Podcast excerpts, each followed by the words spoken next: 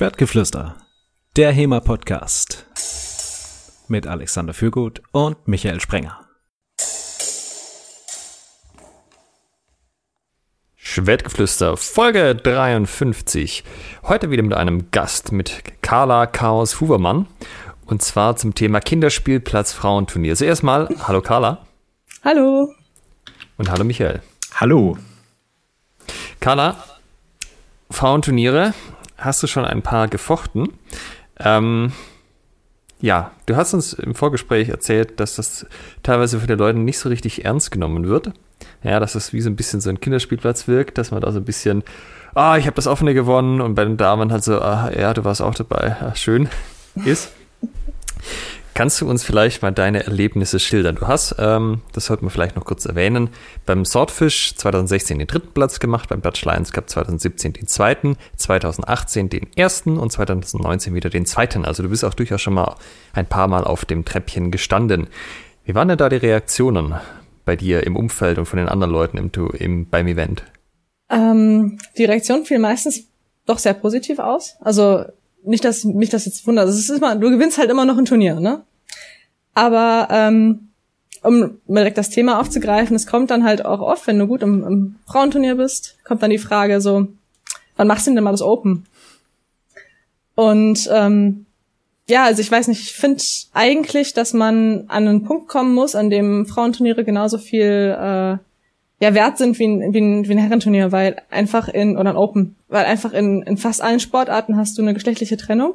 Und ich finde, dass es bei uns äh, auch vielleicht gar nicht so schlecht ist, einfach wegen der körperlichen Unterschiede, die vielleicht nicht mal unbedingt ich, ich bin ja relativ groß, äh, aber andere Frauen zum Teil auch echt erleben in Turnierkämpfen. Und du meinst, es ist so eine Herausforderung, so ein, jetzt kannst du beim Open zeigen, ob du wirklich was kannst. Ja, so nach dem Motto. Das, also so klingt's halt häufiger. Ähm, vielleicht nicht mal unbedingt böse gemeint, aber ähm, ja, die Frage kommt halt irgendwann unweigerlich auf. Also es ist dann schon so eine gewisse Abwertung damit verbunden ähm, mit dieser Frage. Würdest du es so empfinden?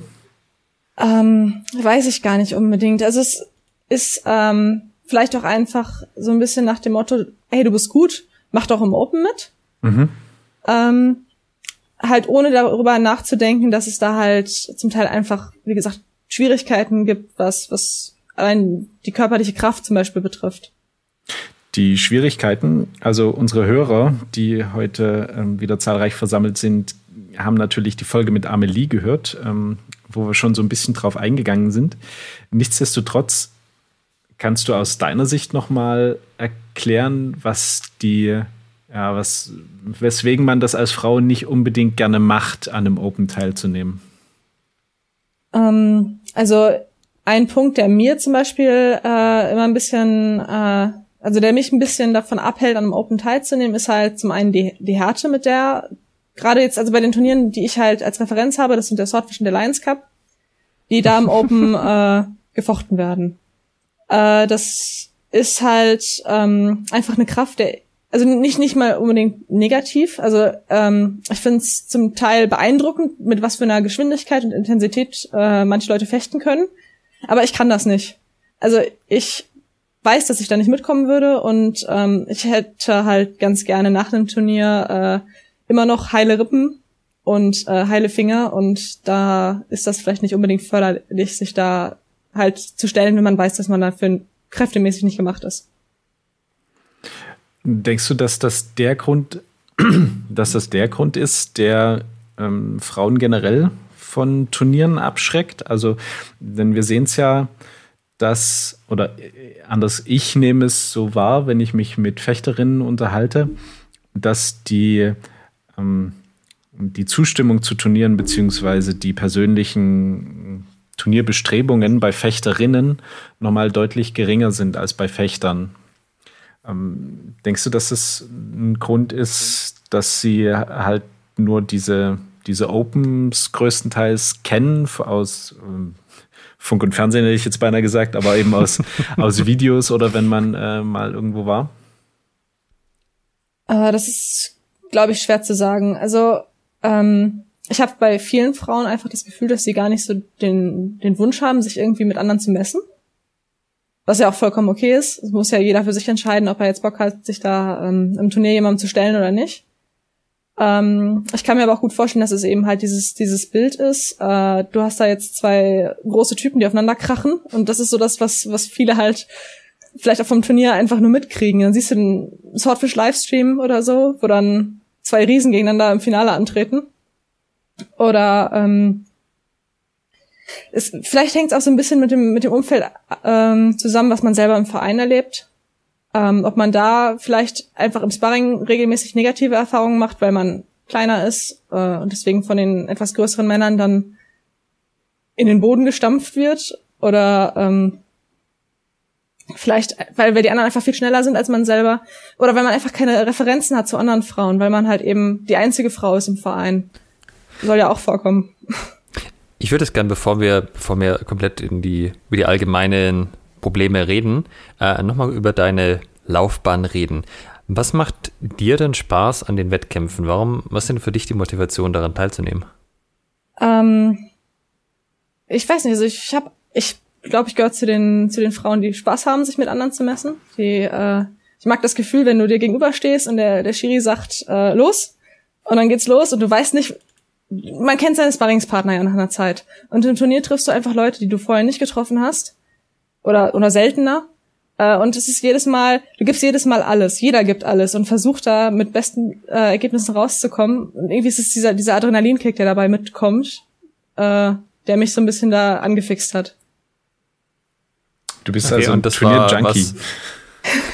so ein bisschen. Okay, das heißt, dieses Gefühl, was du hast, das hast du nicht im, das kriegst du nicht im normalen Training. Ähm, nicht wirklich. Also es liegt vielleicht auch daran, dass wir ein relativ kleiner Verein sind. Ich habe immer die gleichen äh, Sparringspartner. Das macht zwar auch eine Menge Spaß und das ist echt cool, mit den Leuten zu trainieren. Aber irgendwie ist es doch was anderes, wenn dann jemand Fremdes gegenübersteht, den man nicht so gut einschätzen kann. Mhm. Ja, wir sollten vielleicht an dieser Stelle noch erwähnen, du trainierst bei Grün-Weiß Holten, das ist im Ruhrgebiet oben. Und Holten ist ein Ortsteil von Oberhausen, wie wir vorher gelernt haben. Ähm, ihr seid eine relativ kleine Abteilung, 18 Mitglieder. Und ihr beschäftigt euch aus oder vor allem mit dem langen Schwert nach den alten äh, Oldschool-Lichtenauer Quellen sozusagen. Ja, genau. Und dein erstes Turnier war ja das der Donnerschlag vor vielen, vielen Jahren, wo wir uns vielleicht sogar begegnet sind, ja. ohne dass wir uns kannten. Und dann das zweite, aber direkt das Swordfish 2016. Genau. Ähm, das ist ja eine interessante, interessante Abfolge. Also das Swordfish empfiehlt ja auch explizit, dass man nicht ohne Turniererfahrung zum Swordfish fahren soll, was ja formal gegeben war, da ist ja beim Donnerschlag mitgefochten. Ähm, aber wie kam es denn dazu, dass das jetzt sozusagen das erste wirklich große Turnier war bei dir? Uh, ja, die ähm, Jungs bei mir aus dem Verein, die sind halt 2014 schon zum Swordfish gefahren. Da habe ich gerade angef also bin ich gerade mit dem Training so richtig reingekommen, habe mitbekommen, was da so in der Abteilung auch läuft und habe das da halt gesehen. Und äh, dann habe ich den Livestream geguckt und das hat mich irgendwie so, so, so, ja, angefixt irgendwie. Ich wollte auch gerne hin und ich durfte ja erstmal nicht, weil ich äh, erst 2016, 18 geworden bin und das war ja die Voraussetzung beim Swordfish da teilzunehmen. Und dass es diese Regel gibt oder diese, diese Empfehlung, dass man das nicht als erstes großes Turnier machen sollte, davon wusste ich nichts. Also bin ich hingefahren. Das ist ein äh, klassischer Fall von, also es gibt ja dieses Sprichwort, ne? Äh, alle haben gesagt, das geht nicht, äh, bis einer kam, oder in diesem Fall eine, die das nicht wusste und das dann einfach gemacht hat die dann äh, zu ihrem ersten großen internationalen Turnier gefahren ist, was ähm, explizit sagt, dass man da nicht unbedingt am Anfang hinfahren soll und was auch gleichzeitig so, naja, so eigentlich hm, das Größte ist und äh, die dann auch noch direkt den dritten Platz geholt hat. Hast du dir, während du also mit welchen Erwartungen bist du dahin gefahren? Oder was hast du dir gedacht? Äh, wie, wie hast du dich vorbereitet gefühlt? Wie hast, du, wie hast du dich vorbereitet? Und wann hast du gemerkt, das könnte hier was werden? Ähm, ich, Vorbereitung kann ich mich ehrlich gesagt nicht mehr dran erinnern. Ich, also wir haben, glaube ich, einfach trainiert. Wir haben zu der Zeit sehr intensiv trainiert, viel in kompletter Ausrüstung trainiert. Ähm, ja, und dann irgendwie, das war wie so ein, so, war wie so ein Flow. Also irgendwie hat, ist das alles passiert. Dann Training, dann ist man hingeflogen, dann wir saßen am Flughafen, ich war total nervös. Ähm, dann äh, haben, kamen die Pools raus, dann habe ich die Pools äh, nachgelesen. Ich kannte natürlich niemanden aus meinem Pool. äh, dann habe ich mich informiert, ne, wer ist das? Findet man Videos dazu? Hab mich dann letzten Endes damit noch nervöser gemacht. ähm, und dann waren wir da. Dann äh, wir sind donnerstags, donnerstags angekommen. Freitags waren dann meine Pools. Und dann war natürlich alles neu. Ne? Man schläft in der Sporthalle. Ähm, überall sind Leute, die plötzlich auch fechten. Das hatte ich vorher noch. Also so ein riesiges Event war ich ja vorher, da war ich ja vorher noch nie. Donnerschlag war zwar auch schon cool, aber irgendwie war jetzt Swordfish ja noch mal eine ganze Hausnummer größer und überall waren Schwerter und überall haben Leute sich über Schwerter unterhalten. Das war ein bisschen wie im Himmel. Ne? Und dann bist du da und bist aufgeregt und nervös und dann starten die Pools und irgendwie ab da ging es dann einfach weiter und hat sich einfach so entwickelt. Dann bin ich da, ich weiß gar nicht mehr, wie die Ergebnisse von den einzelnen Pools waren, aber es, ich bin da auch so durchgeflogen irgendwie.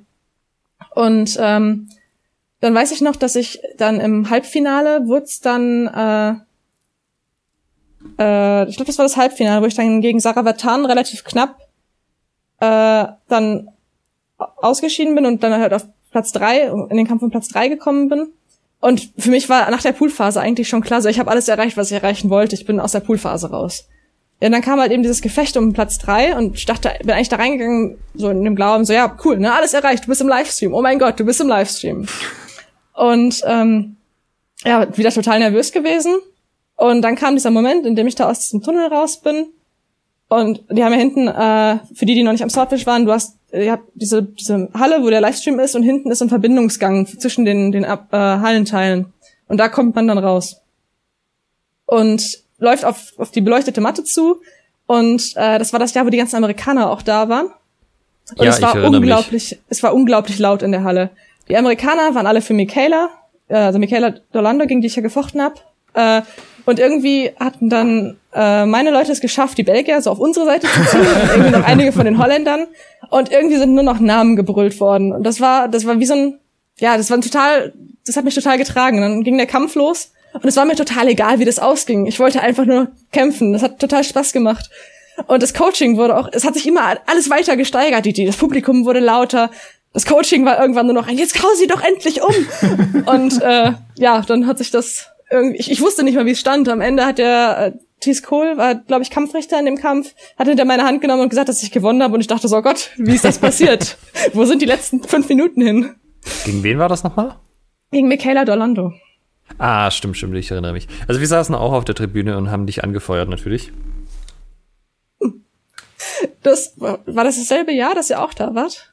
Ja, wir waren 2016 und 2017 da. 2016 müsste das erste Jahr gewesen sein, ah. wo wir da waren. Ja gut, dann habe ich das verwechselt. Ich dachte, ihr wärt 17, 18 da gewesen. Aber. Ach, cool. Nee, ich war ja, da live in der Halle. Danke fürs Anfeuern. Das scheint ja was gebracht zu haben. Ne? Es war der Hammer.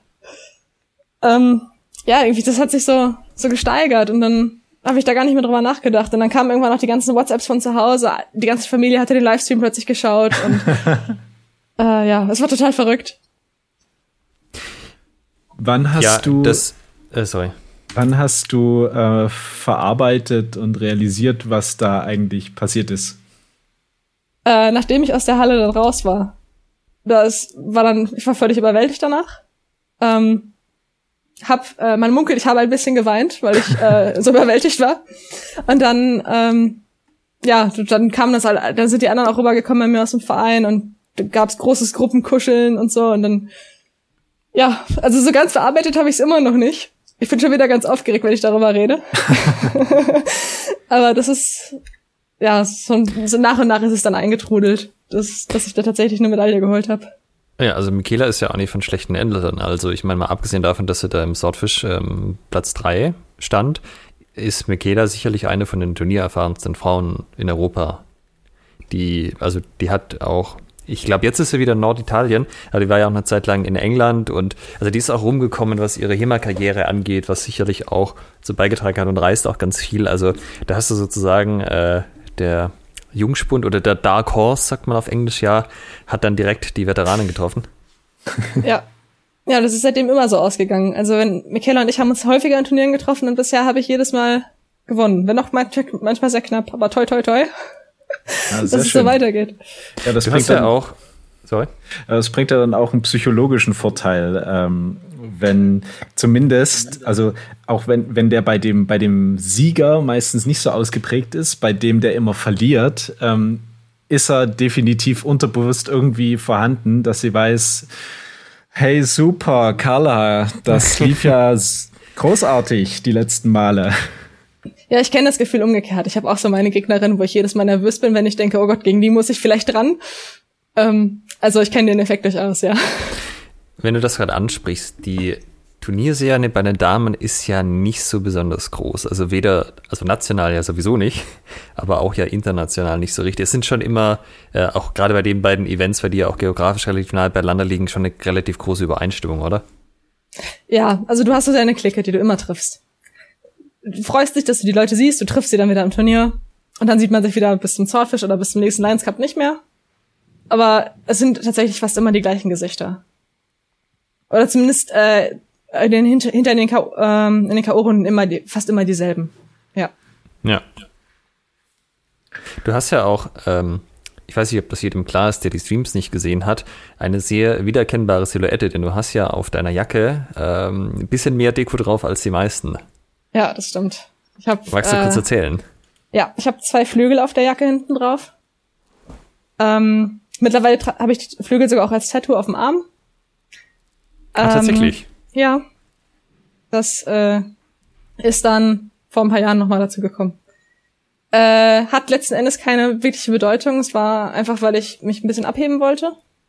Ich, ich mag das nicht so ganz, wenn du Bilder von dir suchst und du findest dich nicht, weil äh, alle sind alle sind in schwarzen Jacken, alle haben schwarze Handschuhe, schwarze Masken. Bei uns ging das immer noch mit den, wir haben weiße Schienbeinschoner und ähm, grüne Socken, das geht dann immer noch einigermaßen, aber ich wollte halt irgendwie noch was haben, was ein bisschen sich abhebt. Und dann habe ich die Flügel halt auf die Jacke gemacht. Und dann hat am Swordfish äh, im Livestream ein Fotograf ein Foto von mir von meinem Rücken gemacht. Und das Foto hat dann irgendwie, ja, dann plötzlich war ich nur noch die Kala mit den Flügeln. Und seitdem habe ich halt Flügel auf der Jacke.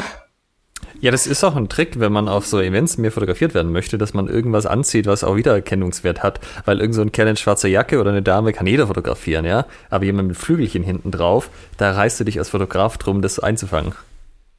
Das stimmt. Ähm, hast du zufällig den Livestream geschaut oder hatte das jemand gesagt, als du beim Dutch Lions Cup 2019 gegen äh, Johanna Hofgartner, also Joey, gefochten hast? Äh, nee, da war das ja auch mir Thema. nicht mehr angeschaut. Hat, hat dir das keiner berichtet? Nee, die meisten haben, die meisten waren live vor Ort, die es uns schauen. Okay, weil das war großartig. Da hat äh, T Cool und nochmal irgendjemand kommentiert.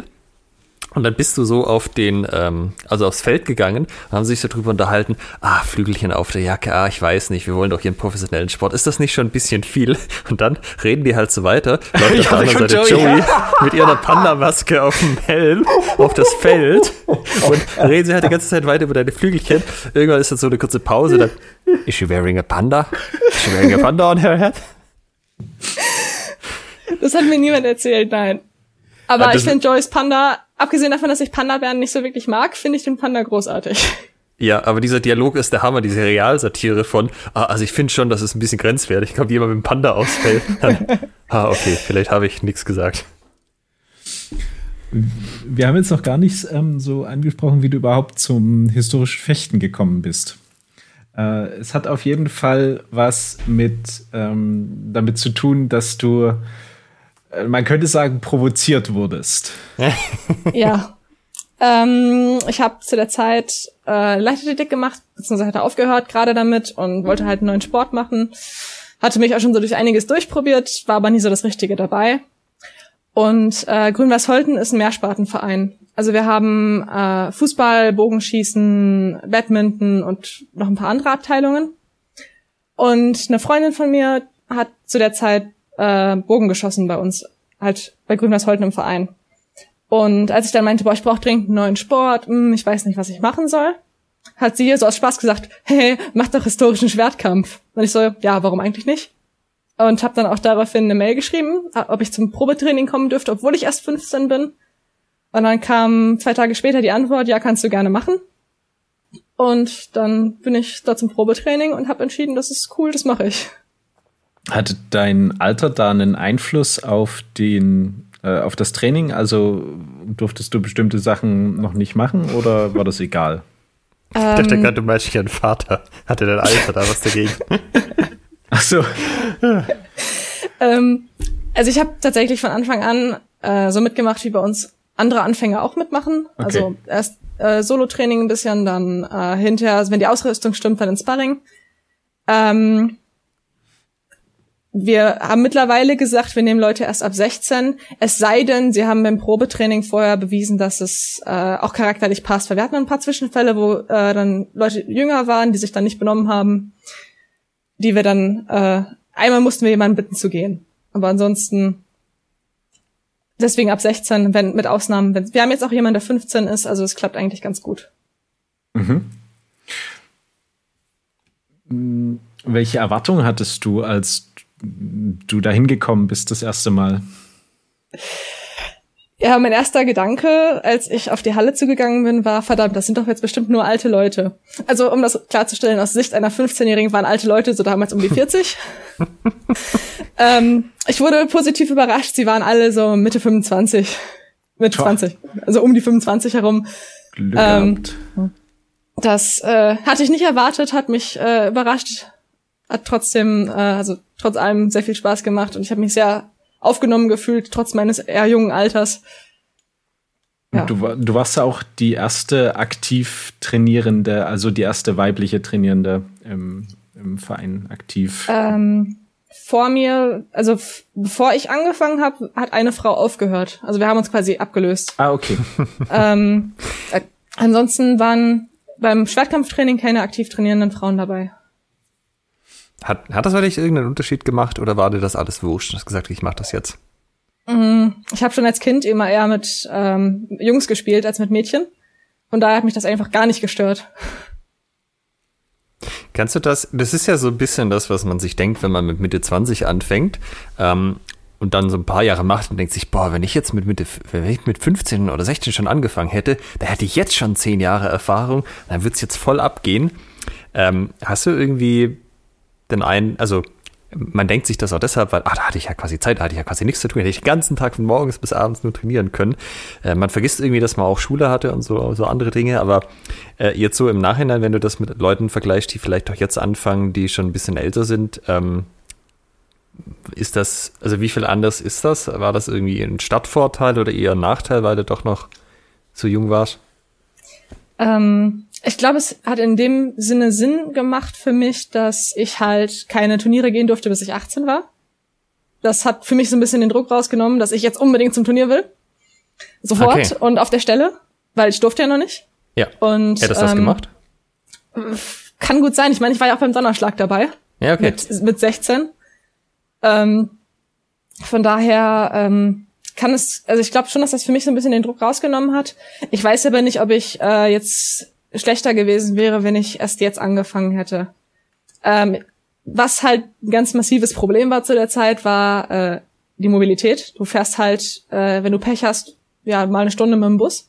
Ja. Das ging zu der Zeit noch, weil ich in der Schule war und ich hatte oder ich habe sehr liebe Großeltern, die mich ständig gefahren haben. Ähm, aber so ansonsten äh, glaube ich nicht, dass das einen großen Unterschied macht. Okay, aber du willst jetzt schon, also es schadet jetzt auch nicht sozusagen früher anzufangen. Wenn man jetzt Bock hat und man findet einen Verein, der einen mit 15, 16 nimmt, dann kann man das ruhig auch machen. Ja, auf jeden Fall. Also wenn, wenn man Bock hat, Schwertkampf zu, zu lernen, dann gib ihm, mach. Ich, ich kann es nicht anders empfehlen. Ja. Äh, normalerweise frage ich das ja nicht, aber wenn du mit 15 angefangen hast, ist das vielleicht mal wirklich relevant. Haben, hatten deine Eltern da irgendwie eine Meinung dazu? Ich meine, in dem Alter ist das ja vielleicht schon noch relevant, was die da zum Hobby meinen.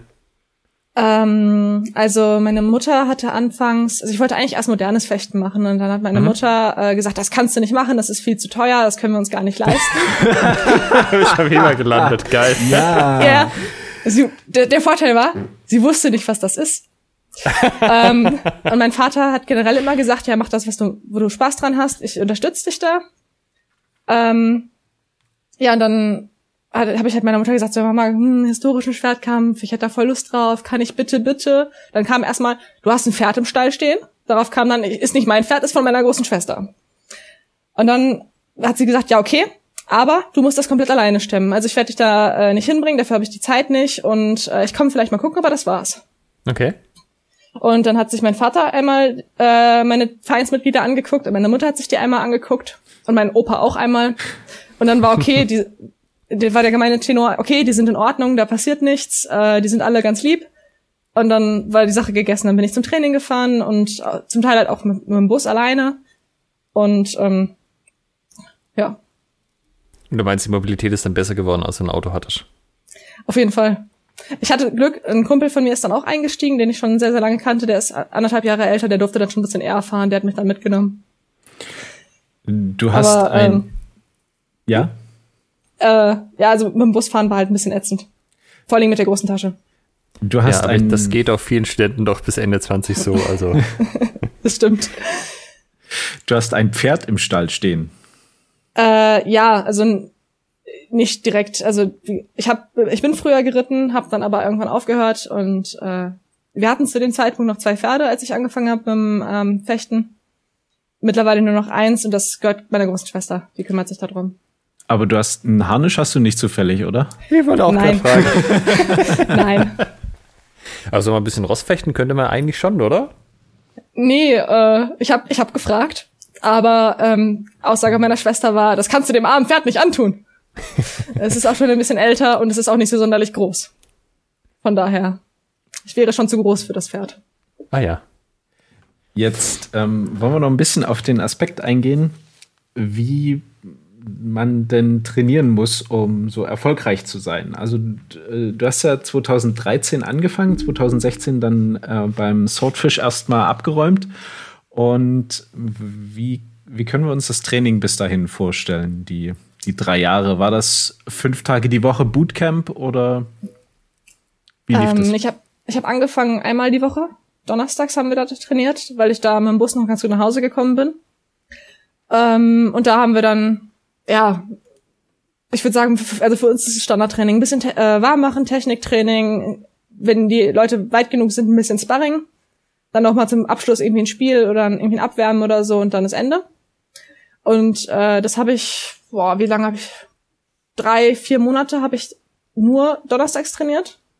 Und dann kam, wurden aber die Stimmen lauter, so komm doch mal freitags, na komm doch freitags vorbei. Und freitags unsere Trainingszeit ist halt von 20 bis 22 Uhr. Da fährt leider kein Bus mehr zurück. Und dann wurden alle möglichen äh, Arrangements getroffen. Dann äh, hat mein Trainer mich noch bis zu einer Sporthalle gefahren, wo mein Vater äh, Volleyball trainierte. Der hat mich dann von da aus mit zu sich genommen. Und also alles wurde möglich gemacht, damit ich auch freitags zum Training konnte.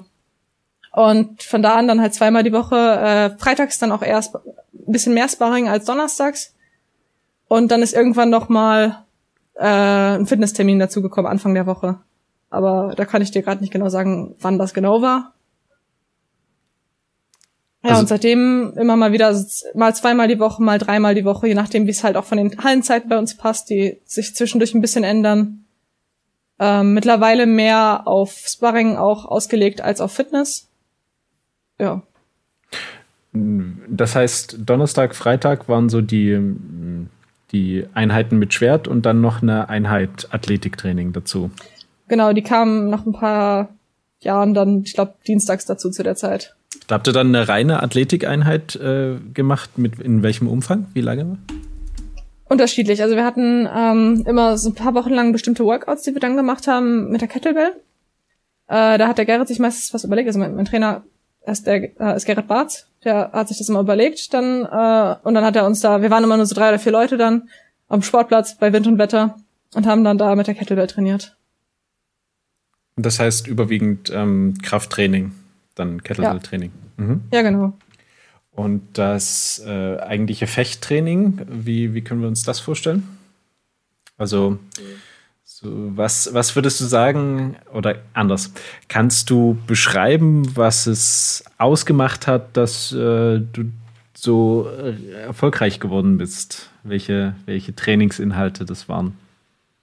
Boah, äh, das kann ich gar, gar nicht so genau beantworten. Also es gibt natürlich ein paar Techniken, die ich gerne einsetze. Okay. Äh, unter anderem der Schielhau. Das ist so, so ein bisschen mein Matchwinner. Ich habe ein ganzes Turnier nur beim Schielhau gefochten, das hat geklappt. Bester Hau. ähm, aber ich glaube, das, das ändert sich bei mir auch zu oft, als dass ich jetzt sagen könnte, so, das ist es. Ähm, ja, also wir, wir versuchen, die, die Meisterhöhe drauf zu haben. Wir versuchen, viele Huten zu brechen. Äh, Druck auszuüben im Kampf. Also ich, ich lasse mir sehr ungern die Mitte nehmen. Ich gehe immer gern aufs Feld und versuche da irgendwie Dominanz zu haben. Ähm, das, so, sowas üben wir halt. Und ansonsten mal dies, mal das, mal jenes. Was würdest du sagen, ist der größte Unterschied im Training und im Wettkampf äh, Frauen gegen Frauen und Frauen gegen Männer? Ähm, ich habe manchmal das Gefühl, dass Frauen im, im Sparring, im Training ein bisschen geschont werden. Ähm, es kommt auch immer ein bisschen drauf an, wen du triffst. Es gibt natürlich auch äh, solche und solche Männer. Manche haben, können damit gar nicht umgehen, wenn man als Frau den ersten Treffer setzt. Wieder andere haben Angst, dass, man, dass sie einen dann direkt irgendwie zu Brei schlagen, sobald sie einen einmal treffen. Ähm, aber ich habe halt oft das Gefühl, dass ähm, gerade wenn eine Frau anfängt, dass sie geschont wird und dass das eine Zeit lang auch so weitergeht. Und wenn die Frau hat das Gefühl, sie wird gar nicht besser, weil äh, irgendwie das Level nie gegeben ist, auf dem die anderen eigentlich normal äh, fechten. Und dann, dann kommen die anderen auf ihr normales Level zurück und man ist immer noch schlechter als die. Weil, und die haben sich ja nicht mehr angestrengt vorher, so nach dem Motto. Also sozusagen, man wird geschont, weil man es eigentlich den Leuten Gefallen tun möchte, sozusagen, oder ihnen ein bisschen entgegenkommen möchte. Aber der Effekt ist dann gegenteilig, dass man dadurch, also dass, dass man immer das Gefühl hat, man ist nicht, nicht so wirklich gut, selbst wenn man gute Leistung hatte, weil die haben es ja eh alle zurückgehalten. Ja, es kommt, äh, es kommt manchmal, glaube ich, ein bisschen auf die Situation an. Also es gibt natürlich, du kannst natürlich nicht in, in Kampf gehen gegen den Anfänger und den voll verdreschen, nur weil du jetzt gerade halt gut bist. Aber kann ähm, schon, der kommt dann halt. Kann man, ja, kann man schon. Ne? So ist auch eine Form von aussortieren. ja genau. gut, okay. Ähm, aber ähm, also es gibt, glaube ich, ein, ein, Maß zwischen äh, gesundem Schon und äh, eher schädigendem Schon. Weil wenn du wenn du nur geschont wirst oder auch das Gefühl hast, dass Leute dich immer schonen, dann, dann kommst du auch da, da einfach nicht wieder raus. Weil dann, dann bist du irgendwann richtig gut und hast das Gefühl, Leute, die schonen mich immer noch. Und dann fehlt das Selbstvertrauen, um vielleicht Turniere zu machen. Wer sollte sich denn, denn drum kümmern? Also wäre das jetzt Aufgabe von den Damen zu sagen, hey, ich mache das jetzt schon ein paar Jahre, jetzt möchte ich mal richtig Gas geben, also nicht zurückhalten, gib mal Vollgas. Oder sollte das irgendwie der Trainer machen und sagen, hey, hier, die ist jetzt soweit jetzt äh, nicht, nicht irgendwie entgegenkommen? Oder ähm, ich glaube, das muss ein bisschen von beiden Seiten kommen. Also du musst natürlich als Frau sagen, so ich bin bereit dafür, ich, ich mhm. möchte jetzt alles geben. Äh, du musst aber auch Leute haben oder auch einen Trainer haben, der sagt so, hey, du bist jetzt soweit, wollen wir es versuchen? So ein bisschen halt ermutigen. Ähm, da kann ich tatsächlich nur äh, sagen, dass es bei mir sehr gut gelaufen ist. Mir wurde dann halt häufig gesagt, so komm, du kannst, du kannst mehr, komm, mach ein bisschen, du schaffst das, du schaffst das. Und dieses Ermutigende hat mir zum Beispiel sehr geholfen. Mhm. Ähm, das, ich, ich habe leider nicht so die Referenzen, wie es in anderen Vereinen läuft, weil ich halt nur bei Holten getrainiert habe bisher. Ich war zwar mal zu Gast bei anderen Vereinen zum Sparring, aber so ansonsten, ich weiß halt nicht, wie das Training sonst läuft. Was sind da so ähm, Ereignisse oder Situationen, in denen man Fechterinnen im Speziellen, ähm, so wie du es jetzt beschrieben hast, ermutigen sollte? Ähm, das ist, glaube ich, charakterabhängig. Also ich habe zum Beispiel eine Schülerin bei uns, also ich sage jetzt Schülerin, sie ist eigentlich wesentlich älter als ich, aber äh, ich versuche so ein bisschen das Augenmerk auf sie zu legen äh, zwischendurch. Die ist im Sparring immer sehr zurückhaltend. Äh, sie traut sich dann nicht, jemanden oder mal ein Oberhaut zu setzen oder selber mal anzugreifen, weil sie Angst hat, jemanden zu verletzen. Bei ihr hilft es zum Beispiel, wenn ich mich dahinter stelle und sie anschreie, so komm, du schaffst das, du schaffst das, jetzt hau ihm eine rein. Ne? äh, wir haben zum Teil Sparrings, da ist dann, äh, ihr Mann steht ihr gegenüber, ich stehe hinter ihr und von beiden Seiten rufen wir ihr zu und motivieren sie damit und dann kann sie auch richtig kämpfen. Und wenn man sie einmal in diesem Modus hat, klappt das auch. Aber dann ist, kommt sie die nächste Woche wieder und wir müssen von vorne anfangen. Mit dem, mit diesem Ermutigen. Macht ihr sowas äh, generell oder ist das jetzt hier eine spezielle Situation? Äh, nee, das ist da, es kommt immer so ein bisschen drauf an. Wir sind halt eine kleine Gruppe und wir versuchen da auf alle so ein bisschen einzugehen. Und bei ihr hilft halt mhm. halt das, bei anderen hilft es wieder anders. Bei mir zum Beispiel, ich habe mich das anfangs auch nicht getraut. Ähm, das ist jetzt übrigens kein Ratschlag an Trainer. Das klappt nur, wenn man sein Gegenüber gut kennt. Der Gerrit hat mir regelmäßig auf dieselbe Stelle am Arm gehauen und gesagt, na, tut das weh? Und es hat mich so geärgert, dass ich halt richtig zuschlagen konnte. Und das ist so ein bisschen, glaube ich, die Sache. Du musst Zugang zu den Leuten finden, die mit, äh, die quasi bei dir trainieren und dann kannst du da auf die Bedürfnisse, glaube ich, eingehen.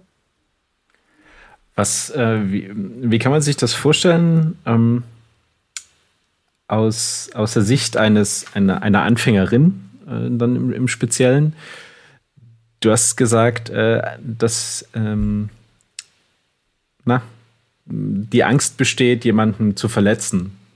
Woher, woher kommt das und ähm, was, welche Legitimation bräuchte es, um da irgendwie dauerhaft äh, sich zu trauen, zuzuhauen? Zu trauen, zuzuhauen. Mhm. Schwertgeflüster, der große Poeten-Podcast. ähm, ich glaube, das hängt ähm, erstens ein bisschen vom Charakter ab. Ähm, mir musste man zum Beispiel anfangs einfach das Gefühl nehmen, dass jetzt so ein Treffer unglaublich weh tut. Also ich habe dann ein paar Mal welche selber ins Gesicht gekriegt, konnte dann irgendwann auch einschätzen, mit was von der Stärke das jetzt war und konnte das dann auf meine eigenen Schläge halt abbilden. Ich habe dann irgendwann selber gemerkt, so, oh, der Treffer war vielleicht ein bisschen hart, der konnte, könnte jetzt wehtun. Der war jetzt nicht mehr nicht so hart, der war okay. Ähm, ich habe zum Beispiel eine Zeit lang äh, viel mit einer mit einer Pratze trainiert. Einfach Schlagen üben. Ähm, wie man, ja, wie gesagt, ich habe da selber noch Probleme mit, mit der einen bei uns im Verein, das auf Dauer reinzukriegen. Aber ich glaube, da hüllt auch steter Tropfen den Stein.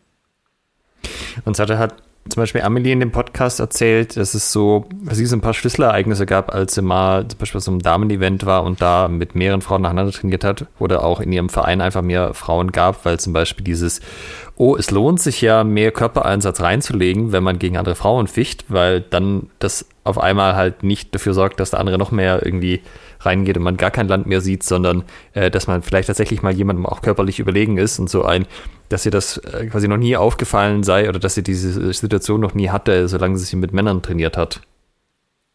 Das kann ich mir sehr gut vorstellen. Ähm, ich habe das bei, also das ist, mir fällt es weniger auf, weil ich, naja, ich muss halt einfach sagen, dass ich das Gewicht auf die Waage bringe, was viele Männer auch haben. Einfach weil ich halt auch relativ groß bin. Äh, wie viel bist du denn vielleicht? Das haben wir jetzt schon zweimal erwähnt. 1,78. Also, also bei mir im Verein nicht die kleinste. Ja. Auch unter den Männern nicht. Ähm, und äh, also ich kann mir halt vorstellen, dass das wirklich so ist, wenn du immer den kürzeren ziehst im Ring, dass du einfach Körperkontakt meidest. Und das haben wir im, äh, im Trainingslager auch festgestellt, dass Ringen sich tatsächlich lohnt. Da hat der Micha eine sehr, schön, eine sehr schöne Einheit zu gemacht. und äh, plötzlich sind alle Frauen im Trainingslager ins Ringen gegangen. Also ich muss sagen, ich war noch nie auf einer Veranstaltung, wo so viele Frauen gerungen haben. das fand auch, ich wirklich sehr cool. Es gibt auch äh, sehr schöne Videoaufnahmen von, also wir haben abends immer ähm, freie Sparringseinheiten gemacht. Und ja, da gibt's so eine, ein Video, da wurden einfach eigentlich äh, zwei männliche Fechter gefilmt, die haben sich da so ein bisschen mit Vorgeplänkel aufgehalten und im Hintergrund stürmen zwei Frauen durchs Bild, die sich sozusagen umeinander wickeln und dann auf den Boden werfen. Und es gibt eine großartige Zeitlupe auch noch davon. Also fantastisches Video. Sollen wir das in die Show Notes packen? Ist das öffentlich? Oder müsste ich die Beteiligten fragen, aber ich, wenn, dann findet ihr es in den Show Notes. Also, ich kann mein Okay schon mal geben, ich habe das Video aufgenommen. Mit Amelies also, Handy. Ja, für, die, für, unsere Hörer, ihr könntet das jetzt nicht sehen, aber der Michael hat sich sehr gefreut, dass jemand den, äh, das Ringen beim Trainingslager als positiv bewertet hat. Ja, also generell das Ringen, ne? Ich ich habe jetzt gerade mal nachgeschaut, die Durchschnittsgröße der deutschen Frauen ist bei 1,63,5 und die Durchschnittsgröße der deutschen Männer ist bei 1,80. Das heißt, bis ähm, 16 Zentimeter über dem Schnitt, so ungefähr. Das ist ja. gar nicht so wenig, weil ich bin 1,92, das heißt, ich bin nur 12 Zentimeter über dem Schnitt und es ist anteilig auch weniger. Also, dann bist du tatsächlich deutlich überdurchschnittlich groß. Ja, liegt in der Familie, könnte man sagen. Aber ja, es, es macht tatsächlich Unterschiede. Also ich merke tatsächlich, dass äh, wenn ich auf eine Matte komme im Turnier und äh, wenn ich mich dann betont cool gebe, dann weichen viele Frauen tatsächlich zurück. Einfach, ah. ich scheine eine Erscheinung zu sein. Also so, so von diesem körperlichen Ersteindruck durch haben, quasi bevor einmal die Klingen gekreuzt worden sind. Ja, ich habe es tatsächlich einmal geschafft. Äh, ich bin auf jemanden zugegangen und habe, also hab diejenige so in die Ecke gedrängt, dass ich es nur noch einmal treffen muss und die stand draußen. Okay. Und ich hab, ich bin nur auf sie zugegangen. Also es war auch gar nicht böse gemeint oder so. Weißt du, das sind dann diese Sachen, äh, wo, wo Alex in, wenn er einen, einen Workshop zum Thema Aliveness gibt, so eine, so eine Videos zeigt, in denen Leute von alleine umfallen oder sowas. Aber, ne, kannst du mal sehen, wie das funktioniert. Knockout, kommt alles vom schrecklichen Ruf. Man muss sich nur einen schrecklichen Ruf aufbauen. ja, alles Mentaltraining, Michael. Ja, absolut. Ähm, würdest du aber sagen, dass du dich in einem Open Longsword Turnier wohlfühlen würdest, ähm, selbst als, ich sag mal, du bist ja von, von, von Größe und Gewicht ähm, in, zumindest mit kleineren Männern vergleichbar? Ähm, also ich würde es wohl machen, wenn es von mir verlangt werden würde, sagen wir äh, über den Kader ähm, am FIMA Cup. Aber ich würde mich jetzt nicht drum reißen. Also ähm, für mich fehlt da halt so ein bisschen die Erfolgsaussicht. Wenn ich in ein Open-Turnier gehe, dann ist das so für mich so, dann mache ich das halt, okay, weil ich es machen kann. So. Aber ich male mir da jetzt keine großen Erfolge aus und ich weiß auch nicht, ob ich über die Poolphase hinauskommen würde. Und wenn ich dann zur selben Zeit in Ladies gehen könnte, wo dann vielleicht doch mal eine Medaille winkt, dann äh, ist für mich die Wahl eigentlich relativ einfach, weil ich, ich weiß nicht, ich, ich werde halt, also klar, mal ein bisschen Prügel kassieren ist okay, aber ich möchte ungern komplett vermobbt werden. Und ich glaube, das geht vielen so. Und das wird man, äh, egal mit welcher Statur als Frau im, im Open? Äh, nee, das muss nicht sein. Ich habe mich zum Beispiel äh, hier ähm, Johanna Hopfgartner und Gerhard Grabitzer zum Beispiel, die gehen ja gerne ins Open. Und auch äh, von den ähm, Niederländerinnen kenne ich ein paar, die gerne in Open fechten. Für mich ist es aber nicht unbedingt so, dass das muss. Also Joey ist jetzt nicht die allergrößte, aber Gerhild ist es auch nicht gerade klein geraten. Also ich glaube, da hilft ihre Körperlichkeit durchaus auch an der Stelle. Ja gut, aber äh, Joey ist jetzt ja, ich glaube, ein Stückchen kleiner als ich. Und, ja, genau, äh, also Joey, Joey ist nicht, nicht übermäßig riesig. Ja, ähm, hast du denn, nee, anders gefragt, diese, dieser Unterschied, oder Lass mich so fragen. Wenn du sagst, du hast Sorge, dass du in, im Open sozusagen vermobbt wirst, ähm, woran liegt das aus deiner Sicht denn? Sind das irgendwie die, also ist das reine Körperlichkeit? Sind das irgendwie taktische Entscheidungen? Und wenn sie Körperlichkeit ist, ist es Kraft, Explosivität? Ähm, ich würde sagen, allgemein körperliche Voraussetzungen. Ähm, es gibt ja auch Fechter, die durch bloße Geschwindigkeit Kräfte aufbringen können, die ähm, dann doch unangenehm werden. Mhm. Und äh, das halt ohne übermäßig hart zu sein. Sie sind einfach schnell. Mhm. Und ich habe halt auch nicht so die, die höchste Geschwindigkeit. Ich bin vielleicht für ein, für ein Ladies bin ich einigermaßen flott, aber fürs Open, da gibt's halt ganz andere Krafttypen und auch äh, Geschwindigkeitstypen, wo ich nicht mithalten kann. So und ähm, das ist für mich halt klar, ich würde mitmachen, wie gesagt, aber ähm, dann eher zum Spaß, als mir da also, Erfolg auszumalen. Okay, also schon auch, auch sehr viel über die Geschwindigkeit, was dann Probleme bereitet. Ja, also unter anderem halt, es, es gibt diese, dieses, die, den, den Schnelligkeitstyp und den, den Krafttyp und die sind beide je nach Ausmaß wahrscheinlich nicht so ganz das, womit ich an, wogegen ich ankommen würde. Was wäre denn eine gute Zielvorstellung? Also, ich meine, dass jetzt zum Beispiel jedes Turnier ein Damenturnier mitmacht oder so, das passiert ja immer mehr ähm, wobei die häufig dann auch nicht gefüllt werden. Aber ist es überhaupt, ich, ich gucke es mal ein bisschen weiter in die Zukunft, tragfähig, dass wir diese, diese offenen Turniere überhaupt weiterfahren oder läuft das eh darauf hinaus, dass wir irgendwann einfach eine Männerkategorie und eine Damenkategorie haben? Ähm, also ich finde offene Turniere an sich äh, kann man gerne machen. Es gibt ja auch viele Frauen, die gerne im offenen Teil, also es gibt einige Frauen, die auch gerne im offenen teilnehmen. Daher würde ich die nicht äh, kategorisch verbieten oder nicht mehr veranstalten. Weil ein Open ist ja, also für mich ist ein Open meistens primär das Herrenturnier, wo Frauen teilnehmen dürfen, die wollen. So, das ist so wahrscheinlich ist vom Verhältnis auch so, ja. Ja. Und äh, das Ladies ist dann halt nochmal für die Frauen, die halt nicht im, im Open teilnehmen wollen. Und ähm, also ich, ich finde, also so eine gewisse Geschlechtertrennung hat schon sein, äh, ihren Sinn. Einfach weil es ist ja auch in jedem eigentlich in jedem Sport so, dass du Gewichtsklassen hast oder halt eben zumindest Geschlechtertrennung. Mhm. Ähm, und es hat ja auch einfach biologische Hintergründe. Wobei auch da gibt es wohl Leute, die das anders sehen. Meiner Meinung nach äh, sind wir aber nicht an dem Punkt, an dem Frauen körperlich mit Männern mithalten können. Und ähm, von daher finde ich es eigentlich ganz gut. Also ich freue mich über jedes äh, Ladies-Turnier, was angeboten wird und versuche auch da teilzunehmen, wenn es irgendwie von der Entfernung her klappt.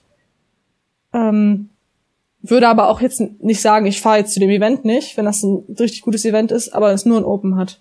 Mhm. Also dann würdest du auch am, am Open teilnehmen. Ja, aber mir halt da nicht, nicht die größten Erfolge versprechen. Einfach so aus Spaß ein bisschen. Hat man als äh, Frau im also du, du hast es so schön als Vermoppen bezeichnet. ähm, hat man als Frau auch äh, größere Befürchtungen, verletzt zu werden in einem, in einem Open Longsword? Ähm, das kann ich gar nicht wirklich sagen. Also ich weiß, dass ich verletzungsanfällig bin. Und ich habe halt immer das Pech, dass ich mir die, so die absoluten Freak-Verletzungen zuziehe. Von daher ähm, ich, bei mir ist, spielt es halt ein bisschen mit. Ich kann mir gut vorstellen, dass andere sagen, nö, wieso? Ich habe doch am Ladies die gleichen Chancen, ver äh, verletzt zu werden. Bei mir ist es halt so ein bisschen, ich habe ein paar gebrochene Rippen gesehen am Swordfish mal, ich habe mal einen gebrochenen Finger gesehen am Swordfish und ich habe mal ein Schwert gesehen, was durch eine Hand gegangen ist. Und das ist irgendwie immer nur im Open passiert. Mhm. Das liegt vielleicht einfach daran, weil da mehr Leute teilnehmen, aber das ist so meine subjektive Wahrnehmung. Irgendwie bin ich ganz, fühle ich mich ganz wohl im Ladies. Wir hatten ja vorher kurz drüber geredet, aber also das Swordfish ist, was Härte angeht, deutlich höher als, als deutsche Events. Also rein vom halt, Vergleich her. Bisher ist es halt meine einzige Referenz. Ich fahre halt Schande ja. noch nicht auf deutschen Turnieren. Also Außer in Kassel war ich mal, aber nur zu Besuch. Ähm, also, also als Botschaft an alle, die das jetzt hören und die gerne mal ein Turnier fechten würden, in Deutschland ist das alles kein Problem. Ähm, also fahrt nicht als erstes Turnier zum Swordfish. Das ist schon ein guter Tipp generell. Da geht es ein bisschen anders zu, aber in Deutschland ist das alles ein bisschen mehr, äh, ja, so, so mittel und nicht so ganz so intensiv. Zumindest beim in den meisten Fällen. Also, dass es äh, gute Gegenbeispiele gibt, zuerst zum Damenturnier zum Swordfish zu fahren, das ähm, soll es ja auch geben, ne?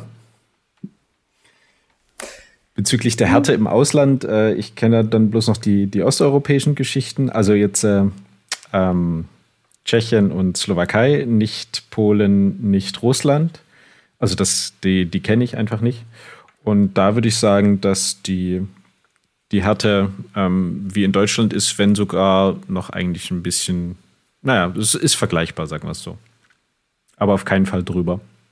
Also es ist jetzt nicht so ein rein deutsches Problem, das ist ähm, wirklich so, ein, so eine Regelwerksgeschichte, denn die Osteuropäer haben auch nicht so ein ausgeprägtes Nachschlagsrecht. Ja, das ist es halt. Also wenn du halt immer einen Vorteil davon hast, wenn du dem anderen einfach, egal was er gemacht hat, noch das Schwert kräftig über den Kopf semmelst.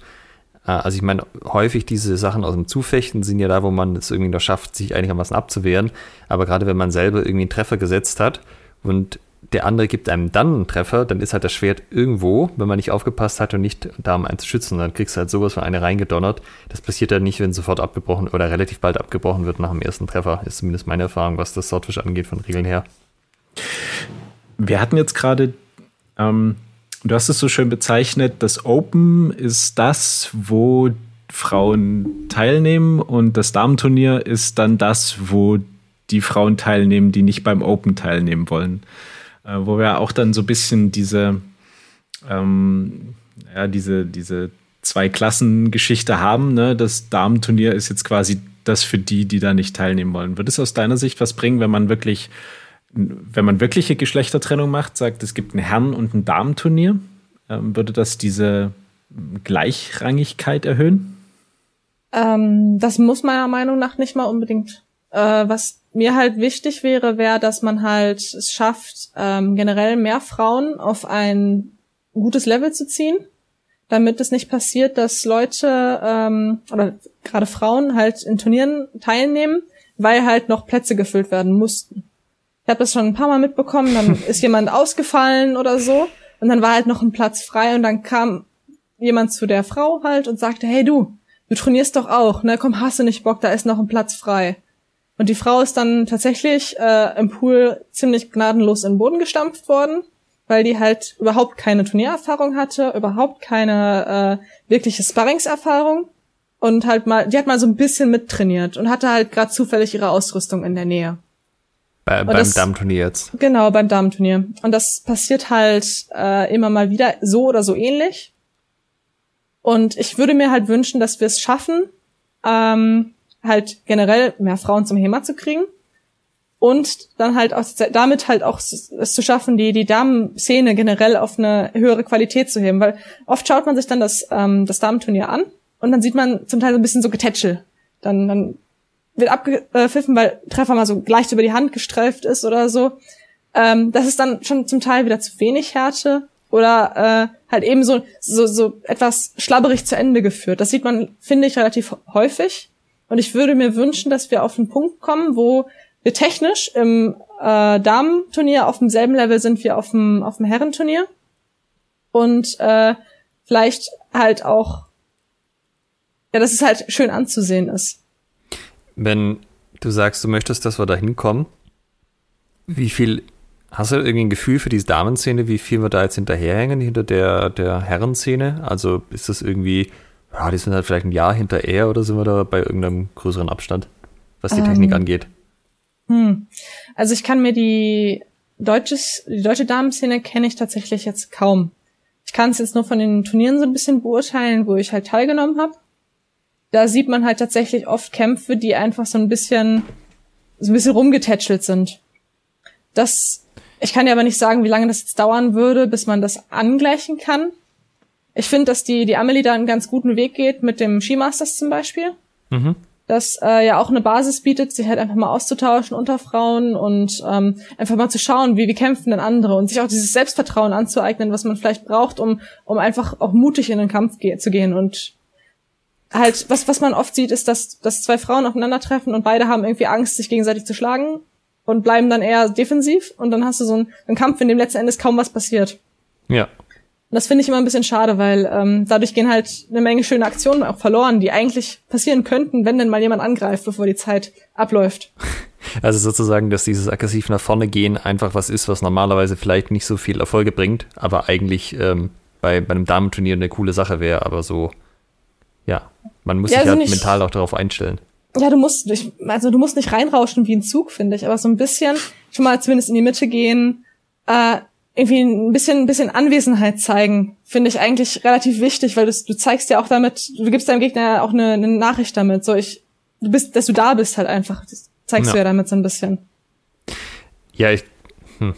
das, was du, ich musste vorher kurz äh, schmunzeln, weil ich dieses, diesen Effekt auch kenne, von wegen, wir würden gerne ein Damenturnier veranstalten, aber es ist irgendwie eine zu wenig. Wir haben gesagt, wir machen es erst ab so viel Teilnehmern. Und äh, man, unsere Hörer, die von Anfang an dabei waren, erinnern sich ja, dass das letztes Jahr ein ganz großes Thema war, dass bei der ähm, hier bei der Fechtschule in Dresden das äh, riesigste Damenturnier ever stattfinden sollte.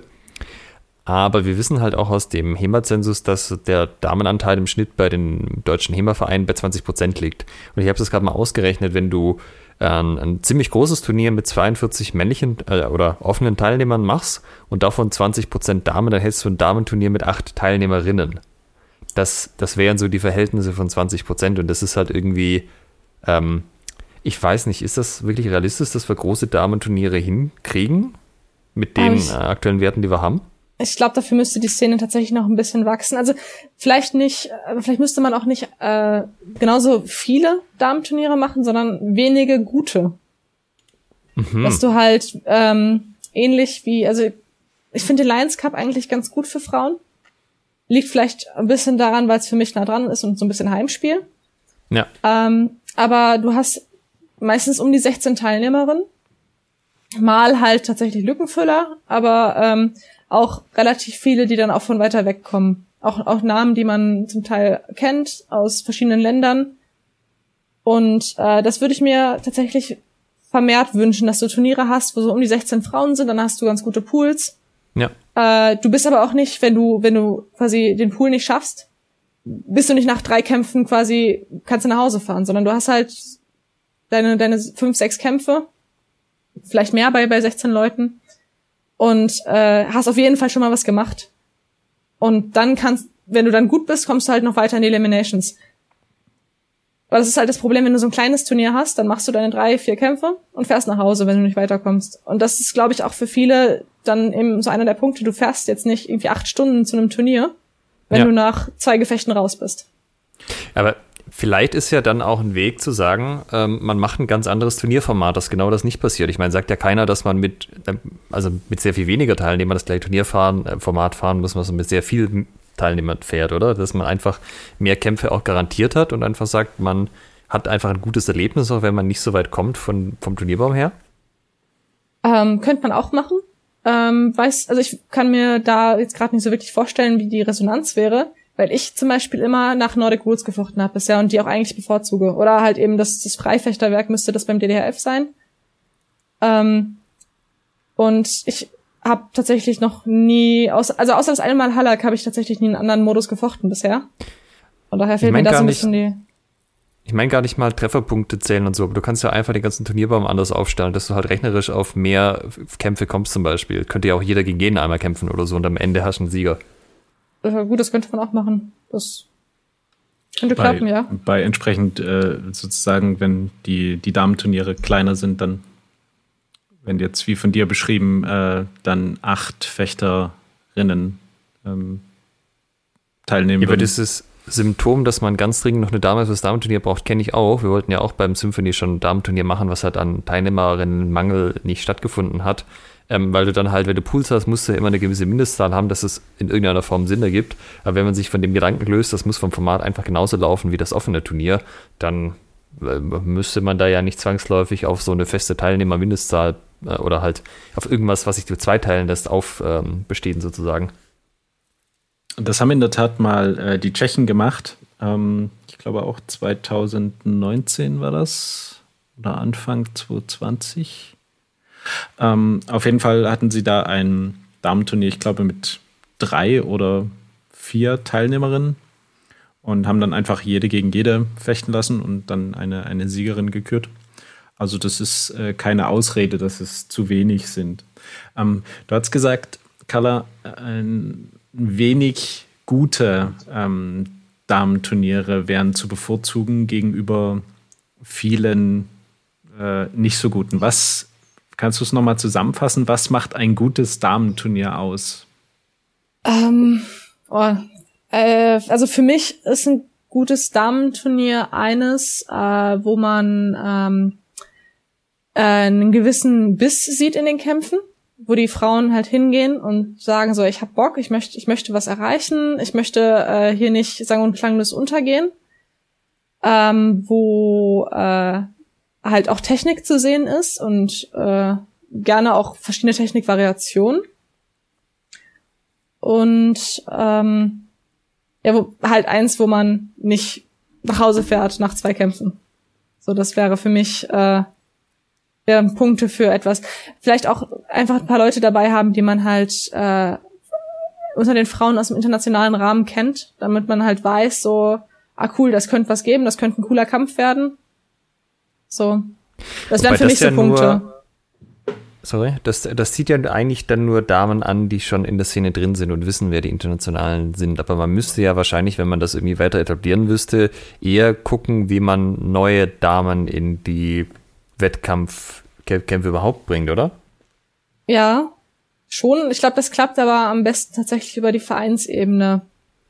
Da dann halt, dass, dass du im Verein halt sagst, so, guck mal, hier ist ein Turnier, hast du nicht Bock, ich halte dich jetzt für bereit, du könntest da hingehen. Mhm. Ähm, oder halt über Frauen, die im Verein sind, äh, die halt Turniere gehen. So, wenn das Skimaster stattgefunden hätte, wäre tatsächlich die äh, eine bei mir aus dem Verein auch mitgekommen. Mhm. Dann wäre ich in das äh, fortgeschrittene Turnier gegangen und sie wäre in das Anfängerturnier gegangen. Sowas zum ah, Beispiel. Da gab es zwei. Genau. Die okay. hatten sich da zwei, zwei Turniere überlegt, einmal so ein Anfängerturnier für halt Mädels mit weniger Erfahrung und dann halt einmal das für die, für die alten Hasen quasi. Das ist ja auch ein seltener Luxus bei äh, einem Damenturnier, dass du zwei Formate hast. Ja, ich bin auch sehr gespannt, wenn ich dann mal endlich zum Skimasters kann, äh, wie das dann auch letzten Endes ist. Bisher ist ja immer was dazwischen gekommen, leider. Wir sind der festen Überzeugung, dass es dies Jahr funktionieren wird. Wie, wie bekommt man denn jetzt, ja, wie, wie, wie bekommt man sie denn jetzt äh, überzeugt, die Fechterinnen? Also, so was, was sind, ist dein Drei-Punkte-Plan, den du den Gruppen, den HEMA-Gruppen in Deutschland mit an die Hand geben kannst? Ja, hoffentlich hast du deine Hausaufgaben gemacht. Du stellst Fragen. Ähm, ähm, was ist, was hat bei dir funktioniert und was, was siehst du vielleicht bei, bei anderen, das ähm, klappen könnte?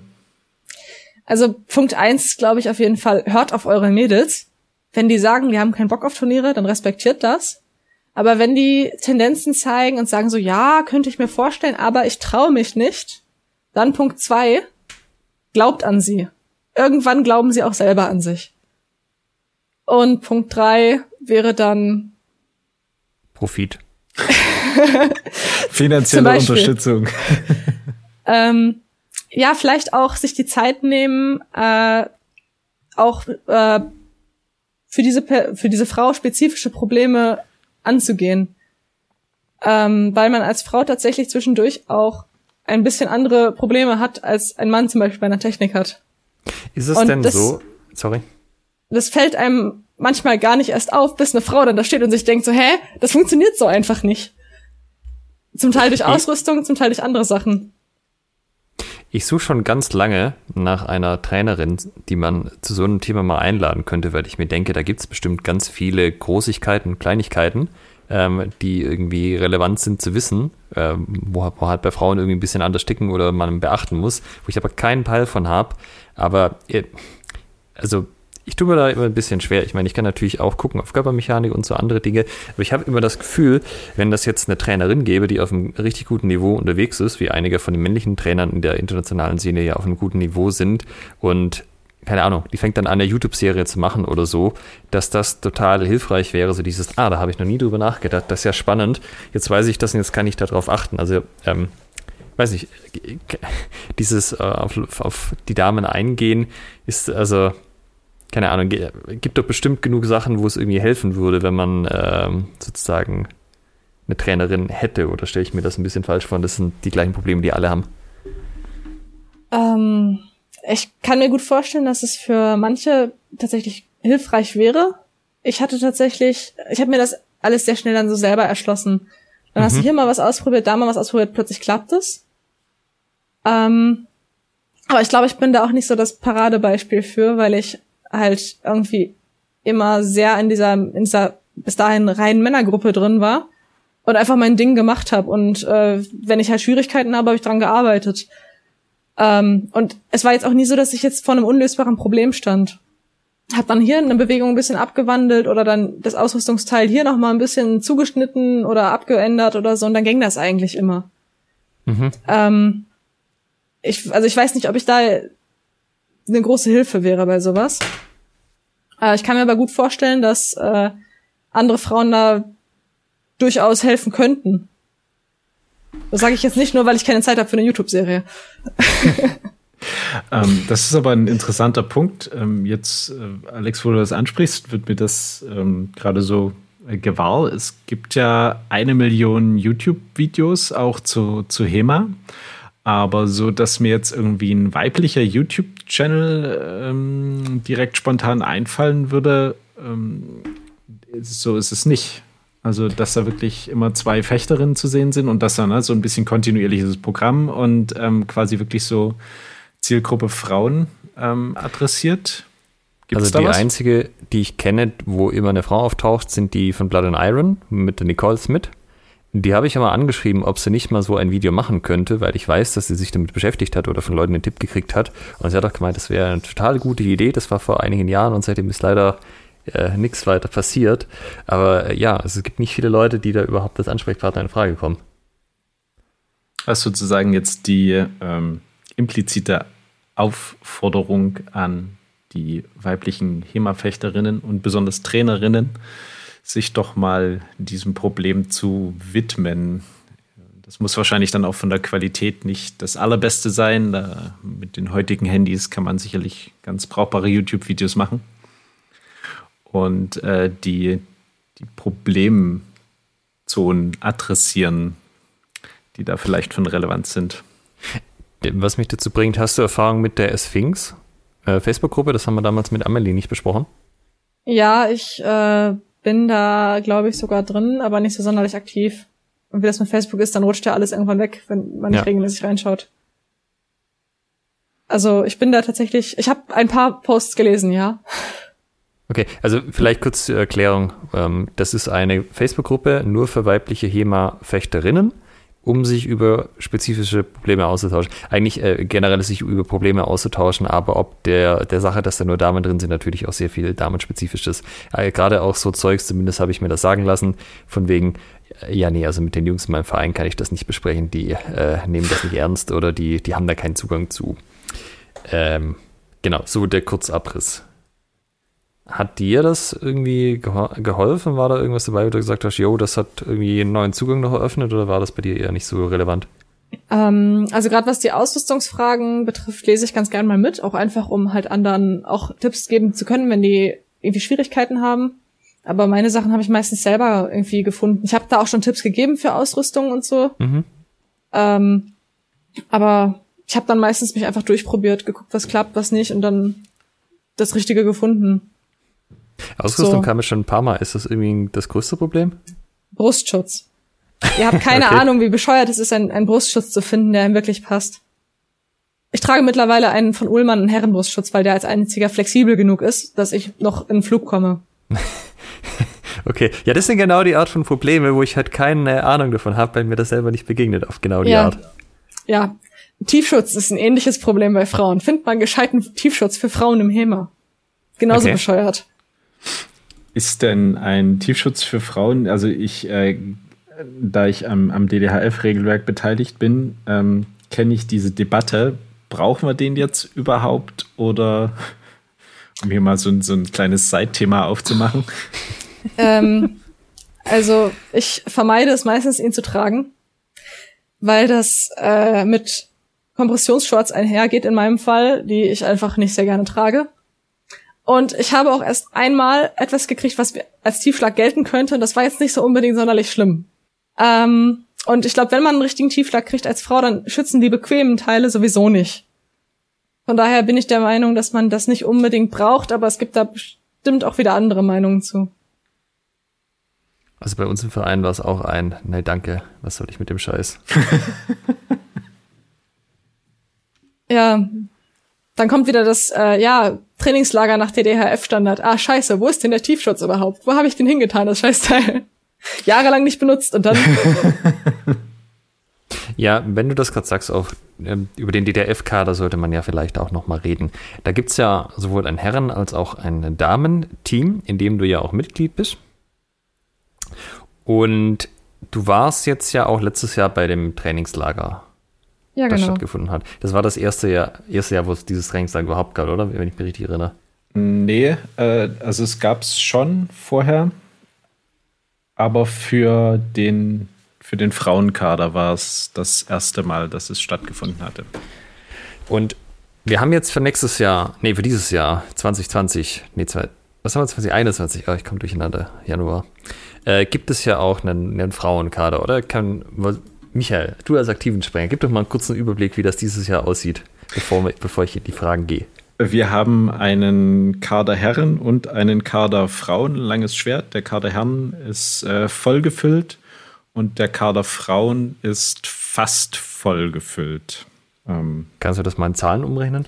äh, das sind zehn Plätze im Kader und die äh, Männer sind sozusagen ausgebucht. Und bei den Damen haben wir zum Zeitpunkt der Aufnahme des Podcasts sieben. Und ähm, ich weiß, dass es eine Nachmeldung vielleicht noch gibt, also sieben bis acht äh, Fechterinnen. Letztes Kader. Jahr waren es nicht ganz so viele, oder? Nee, da war der, also im, im Kader waren, ich glaube, vier und beim Trainingslager haben wir aber, also wir haben dann das Trainingslager noch ausgeschrieben. Dann haben ganz viele Fechterinnen festgestellt, dass sich äh, der, der, der, die Delegierte ihres Vereins äh, nicht so sonderlich um die E-Mails vom DDHF kümmert und äh, ganz überrascht war, dass es diesen Kader gibt. Und haben sich dann noch fürs Trainingslager gemeldet, sodass wir sechs Fechterinnen beim Trainingslager auch hatten. Okay, und jetzt zurück zu Kana. bringt das was tatsächlich für die Frauenförderung? Ähm, also Langzeiteffekte sind jetzt halt erst noch mal abzuwarten irgendwie. Ja. Aber, das ist wie mit Impfung. Ähm, genau. Also ich äh, fand das Trainingslager äh, echt cool. Du hast, also gerade für mich, der sonst zu der deutschen Szene weniger Kontakt hat, äh, war es echt cool, halt auch mal äh, andere Gesichter zu treffen und eine Woche mit denen zu trainieren unter einem anderen Trainer war wirklich, es hat mir sehr viel Spaß gemacht und ich habe das Gefühl, dass ich auch eine Menge daraus mitnehmen konnte. Mhm. Und ich glaube, wenn man dann gerade auf regelmäßiger Basis, also Ziel ist ja zweimal im Jahr, sich zu treffen und dann halt immer noch, jeder entwickelt sich ja persönlich noch mal weiter in der Zwischenzeit. Und sich dann zu treffen und wieder ein paar Tage zusammen zu trainieren, ich glaube, das kann alle ziemlich weit nach vorne bringen. Und es sorgt halt einfach für dieses, für so ein Teamgefühl, was man sonst, finde ich, in dem Sport eher weniger hat. Mhm. Der, ihr habt doch komplett getrennt trainiert, oder? Einmal Herren, einmal Damen. Ja, außer beim, beim Sparring abends, da war es dann gemischt. Okay. Also wir haben in derselben Halle trainiert. Ja, weil wenn ich jetzt gerade so überlege, die deutsche Damen-Turnierszene, also so ganz groß ist sie ja irgendwie auch nicht. Also man hat manchmal auch das Gefühl, die passt auch in einen Kleinwagen noch rein.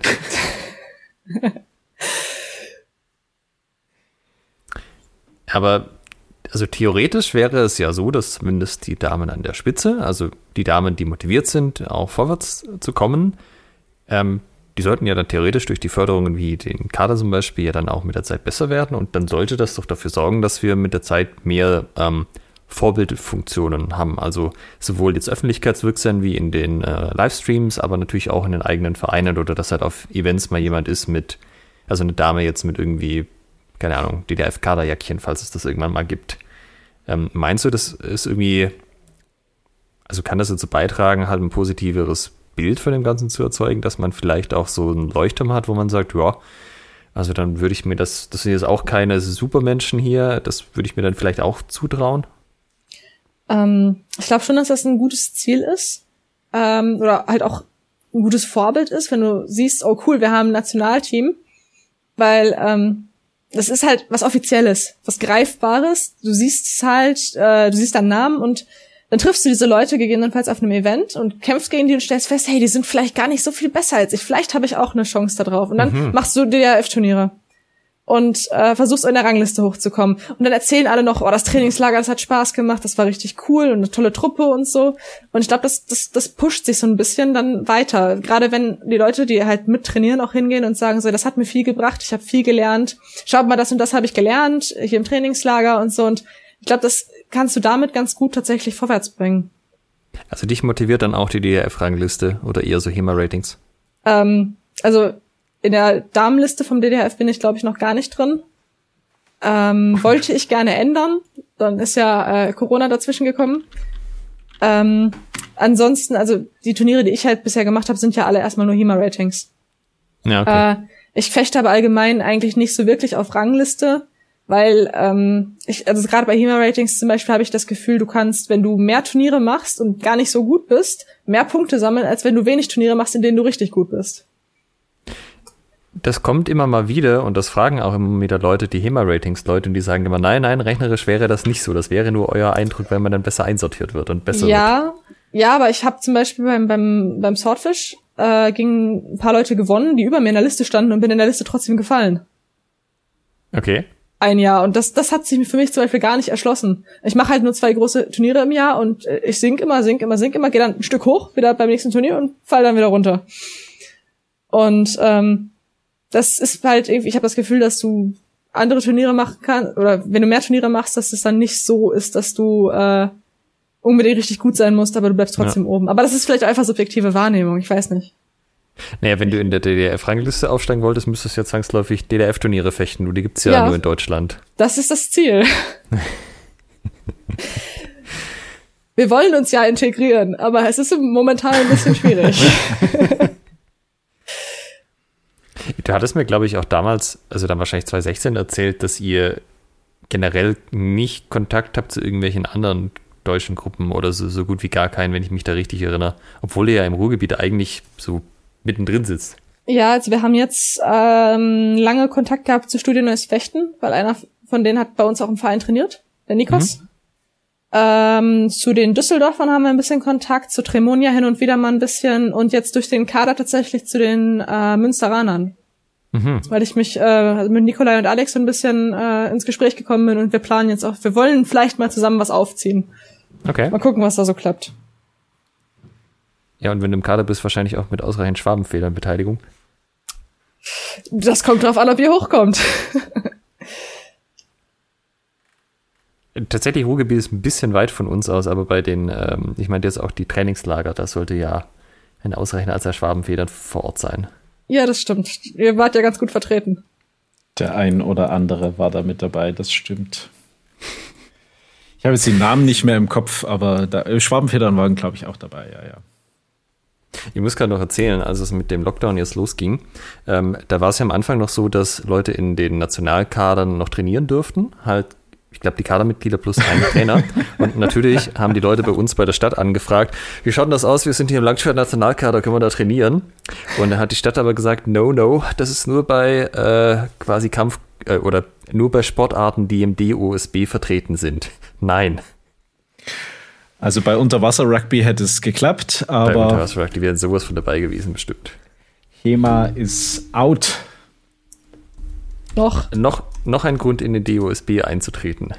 Ja, dafür brauchen wir am besten viele Mitglieder und noch besser viele Frauen. Ähm, den, den von dir, äh, Carla, beschriebenen Weg sozusagen, wie der, wie der Kader eine, eine Motivation sein kann und wie äh, auch die Rangliste das sein kann, da muss man natürlich schon diese Erstüberwindung ähm, geschafft haben. Ne? Also dann, dann muss man beim Turnier gewesen sein und festgestellt haben, ah, ich sehe hier zumindest Land. Ne? Es ist jetzt nicht so, dass ich hier zu null verprügelt wäre, sondern man muss ja ähm, zumindest irgendwie mal in, in freiwillig, am besten, so wie ich dich verstanden habe, bei, einem, bei einem Turnier teilgenommen haben. Gibt es auf ähm, vereinsübergreifender Ebene. Ne? Du hast schön beschrieben, wie man im Verein als Trainer, als ähm, Mittrainierender ähm, seine äh, Leute und also Trainierende, weiblich, männlich, dazu ermutigen kann. Jetzt natürlich besonders aus weiblicher Sicht. Gibt es irgendwas, was man vereinsübergreifend ähm, oder auf Verbandsebene noch tun könnte, um diese Einstiegshürde zu verringern? Also sind das dann wie beim Skimasters Anfängerinnen-Turniere? Bringt das was? Oder was, was sind deiner Meinung nach noch so Punkte, die äh, das beflügeln könnten? Ähm, also aus persönlicher Erfahrung kann ich da nicht so wirklich viel sagen, weil ähm, mein erstes Turnier war kein Anfängerturnier. ähm, aber äh, also ich merke zum Beispiel bei, bei mir im Verein, dass so ein Anfängerturnier doch weniger Überwindung kostet, als zu sagen, so, ich gehe jetzt in ein normales Turnier. Das habe ich jetzt zum Beispiel bei, der, bei mir im Verein festgestellt. Dann war so die, das Gespräch so, komm, lass uns zum Skimasters fahren. Und sie so, ja, ich komme mit, aber ich möchte nicht im Turnier teilnehmen. Ich so, sicher? Es gibt ein Anfängerturnier. Ja, dann überlege ich mir das. Und dann hat sie sich das überlegt und ich habe dann nochmal gefragt, so, und wie sieht's aus? Ich habe mich angemeldet. Ich weiß nicht, ob das eine gute Idee ist, aber ich habe mich angemeldet. so, ja, komm, ist schon cool, ist äh, schon gut, ne? Ich, ich passe, also ich, ich bin dabei, ich, ich coach dich dann auch, ne? Wir machen das zusammen. Ja, gut. Und dann ist es, Shimas ist leider ausgefallen, das heißt, äh, Erfahrungsbericht fehlt noch, aber ich berichte dann beim nächsten Mal, wenn wir das dann mal geschafft haben, da auch wirklich zum Turnier zu fahren. Aber so ja. ist es bei uns gelaufen. Und ich denke, dass das halt äh, so ein Anfängerturnier nochmal so ein bisschen die Angst rausnimmt. Ich habe das auch, äh, Kassel hat ja auch mal so ein äh, Anfängerturnier veranstaltet, aber Open. Da sind wir auch mit ein paar Anfängern hingefahren und die haben auch hinterher sehr positives Feedback gegeben. Ja, Skimasters wollten auch eine Gruppe Damen von uns hochfahren, tatsächlich. Also ich glaube auch drei oder vier. Wie wäre das beim Skimasters gewesen? Weißt du das von der Anzahl? Also Anfängerinnen und Fortgeschrittenen? Nee, das weiß ich nicht. Ähm, da ich, es, es war wohl beim ersten Mal relativ groß und soweit ich das verstanden hatte, sollte das noch ein bisschen größer werden. Aber es ist natürlich auch mit den Umständen äh, ein bisschen schwierig gewesen und auch, ne, wer, wer bucht halt ein Hotel oder so, wenn äh, nicht ja. klar ist, ob man, dass man äh, studieren muss, kann, sowas, ne? Dann da fehlen mir echt die Zahlen, weiß ich leider nicht. Naja, wir können ja mal die Daumen drücken, dass das mit, den Impf, äh, mit dem Impfen klappt bis Oktober und dann alles schon die Pandemie soweit besiegt ist und alle wieder fröhlich HEMA-Events im hohen Norden, wo Berlin ja logischerweise liegt, im Norden von Deutschland veranstalten können und besuchen können. Ja, aber das ist sozusagen auch ein Anruf an auf Anruf, Aufruf an andere Turnierveranstalter, äh, vielleicht auch nach Möglichkeit ein explizites Anfängerinnen-Turnier zu machen und wenn es eben nur drei oder vier Teilnehmerinnen gibt, dann den Turniermodus so zu machen, dass sich das trotzdem irgendwie ein bisschen lohnt. Ähm, und da äh, allen der HEMA-Szene einen Einstieg zu ermöglichen. Wir sehen jetzt noch gar nicht, äh, vielleicht dann noch zum, zum, zum gegen Ende des Podcasts jetzt drauf ähm, gekommen auf deine Funktion im Verein. Du hast ja als ähm, Trainierender angefangen, so klar. Ähm, seit 2017 bist du auch Co-Trainerin, könnte man sagen. Ja, ich Und helfe da, wo ich kann. Wie, wie sieht da deine Tätigkeit aus? Ähm, wie, wie können wir uns das vorstellen? Ähm, also meistens läuft es so ab, dass der Trainer mir ähm, vorm Training, also meistens zwei oder drei Tage vorher, den Trainingsplan schickt, was er machen möchte. Und ich guck drüber und schaue mir an, was, was halt Ziel ist. Und gebe halt zwischendurch mal Verbesserungsvorschläge. So, das könnte man, die Übung könnte man austauschen gegen das, dann hast du den und den äh, Komplex so ein bisschen mehr drin sowas. Meistens ist es aber alles okay, da brauche ich dann oft nichts zu sagen. Und wir stimmen uns dann langfristig ab, was für Techniken wir machen wollen. Ob wir jetzt den, den Schielhau-Komplex nehmen oder als nächstes den Zornhau-Komplex machen. Und ähm, im Training selbst gucke ich dann zum Teil so ein bisschen äh, drüber, so ob die Technik dann auch richtig ist oder ähm, ob noch eine Kleinigkeit verbessert werden könnte, damit halt ähm, auch der Haupttrainer bei uns mal so ein bisschen zum Trainieren kommt.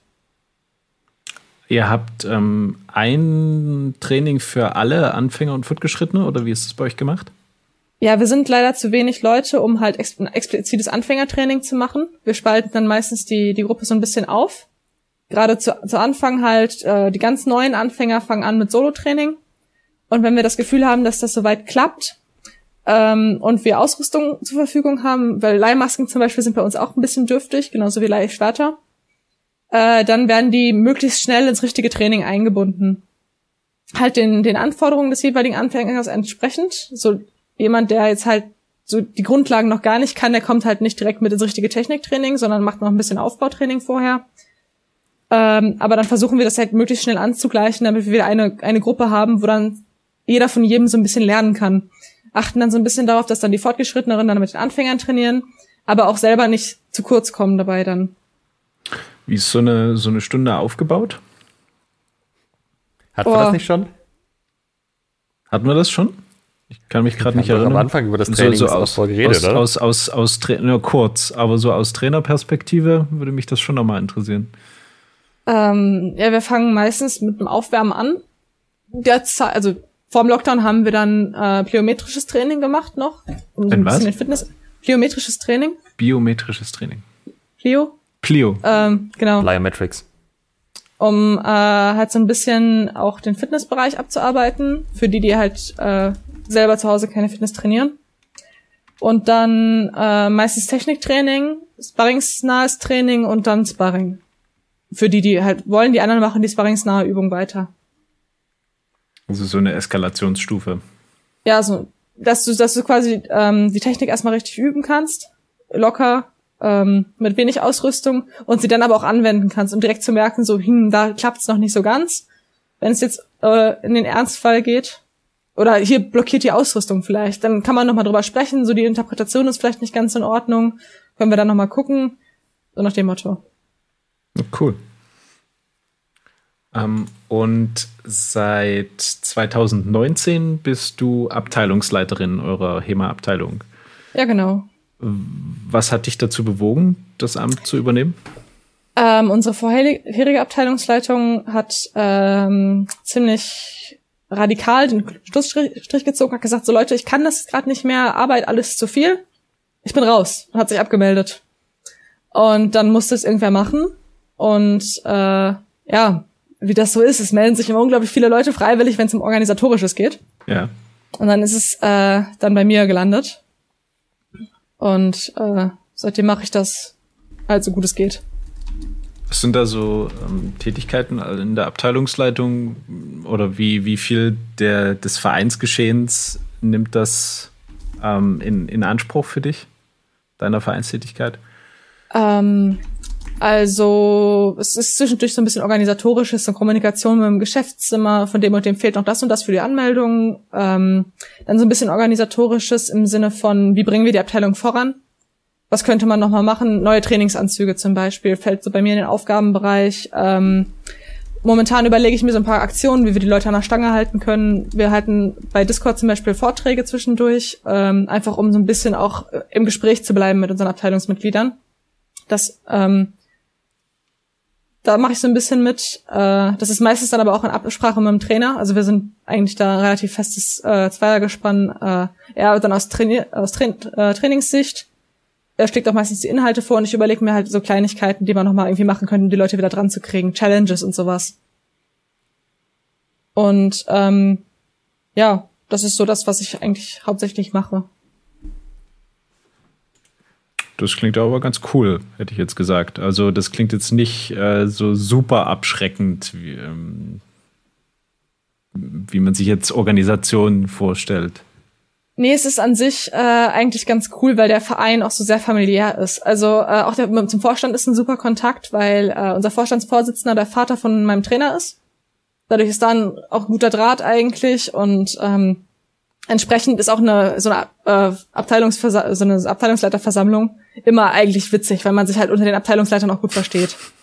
So, das ist also nichts Dramatisches und als Verein ist der Zusammenhalt auch gar nicht so schlecht. Wir haben äh, ein großes Sommerfest organisiert mit allen Abteilungen und so letztes le vorletztes Jahr und eigentlich kommt man immer super miteinander klar. Von daher ist es eher so, wir setzen uns zusammen, machen das das Pflichtprotokoll und trinken ein Bierchen dabei. Nicht schlecht. Also da ist ja abteilungsübergreifend, glaube ich, bei euch mehr los als in manchen geschlossenen Vereinen, also die keine Abteilung haben. Das klingt da echt cool. Hast du denn dann zum Abschluss noch eine Botschaft an die HEMA-Welt da draußen oder vielleicht auch die Damen der HEMA-Welt? Ähm, bleibt am Ball. Also ähm, gerade an die Mädels, nur weil man mal einen Rückschlag erlebt, heißt das nicht, dass man, dass man schlecht ist oder dass man in der, in dem Sport nichts verloren hat. Einfach weitermachen und irgendwann kommen dann auch die Erfolgserlebnisse. Und äh, an die Männer, ähm, seid nett zu euren Mädels, aber äh, schont sie auch nicht zu sehr. Das frustriert auf Dauer. Das wäre so mein, meine Botschaft noch. Okay. Sehr schön. Kann man mit dir irgendwie auf sozialen Medien in Kontakt treten, wenn man noch Fragen zur Folge hat? das ich gerne mal austauschen würde? Ähm, ich bin bei Facebook. Unter Carla Hubermann? Ja, genau. Einfach eine Nachricht schreiben, das lese ich eigentlich ziemlich schnell. Das heißt, auch nicht schüchtern sein an die Damen, wenn er da irgendwie sagt, mein die Carla klang ja irgendwie cool, ich habe da ein paar Fragen, können sie dich anschreiben. Ja, jederzeit. Also offenes Gespräch schafft eigentlich jedes Problem aus der Welt. Äh, fast Alles jedes. Klar. Das doch war ein Wort. Das war die Folge 53 heute mit Carla, Hellha und Huvermann. Von daher sagen wir vielen Dank an dich, Carla, dass du uns heute die Ehre erwiesen hast und bis ja, zum nächsten gerne. Mal. Macht's gut. Tschüss. Tschüss. Ciao. In der nächsten Folge reden wir mal über was so richtig Scharfes.